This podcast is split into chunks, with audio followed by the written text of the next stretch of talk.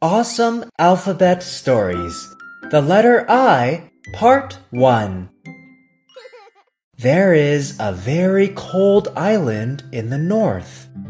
There is only one season there a very long winter. The small island is beautiful. Sparkly and shiny ice and little snowmen are everywhere. Mr. Polar Bear lives here. He lives in a beautiful igloo. Mr. Polar Bear wakes up very early every morning.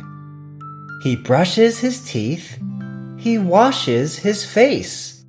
He uses an iron to iron his white suit. He looks very handsome in it. Kids, what time do you wake up? Do you like to sleep in? Island. Ice. Iron.